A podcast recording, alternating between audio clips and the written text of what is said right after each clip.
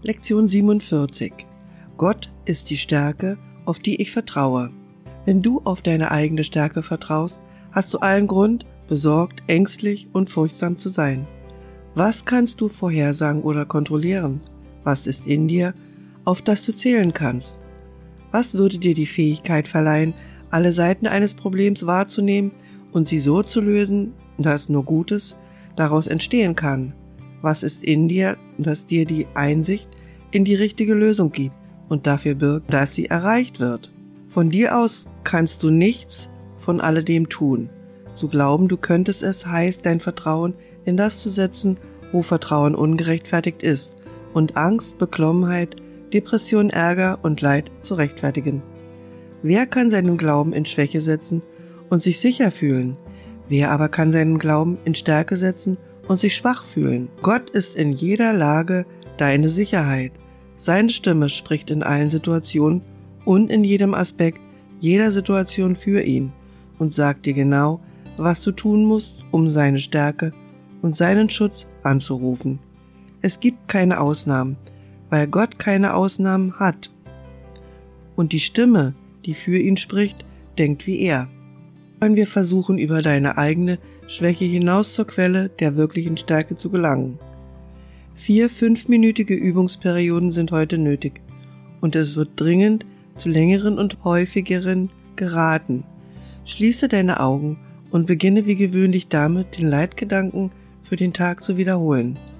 Verbringe dann eine oder zwei Minuten damit, nach Situationen in deinem Leben zu suchen, in welche du Angst investiert hast, und dann entlasse jede einzelne, indem du dir sagst, Gott ist die Stärke, auf die ich vertraue. Versuche dann, alle Sorgen hinter dir zu lassen, die mit deinem eigenen Gefühl der Unzulänglichkeit verbunden sind. Es ist offensichtlich, dass jede Situation, die dich besorgt macht, mit Gefühlen der Unzulänglichkeit einhergeht, denn sonst würdest du glauben, dass du erfolgreich mit der Situation umgehen kannst. Nicht indem du dir selbst vertraust, wirst du Vertrauen gewinnen, aber die Stärke Gottes in dir ist in allem erfolgreich. Die Anerkennung deiner eigenen Schwäche ist ein notwendiger Schritt in der Berichtigung deiner Irrtümer aber er reicht kaum aus, um dir das Vertrauen zu geben, dessen du bedarfst und auf das du ein Anrecht hast.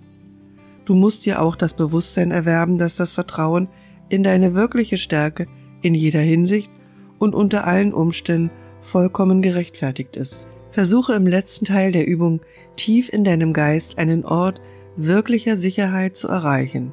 Du wirst merken, dass du ihn erreicht hast, wenn du ein Gefühl tiefen Friedens empfindest wie kurz auch immer. Lass all die trivialen Dinge los, die an der Oberfläche deines Geistes schäumen und brodeln, und erreiche in der Tiefe und unter ihnen das Himmelreich. Es gibt einen Ort in dir, wo vollkommener Frieden herrscht.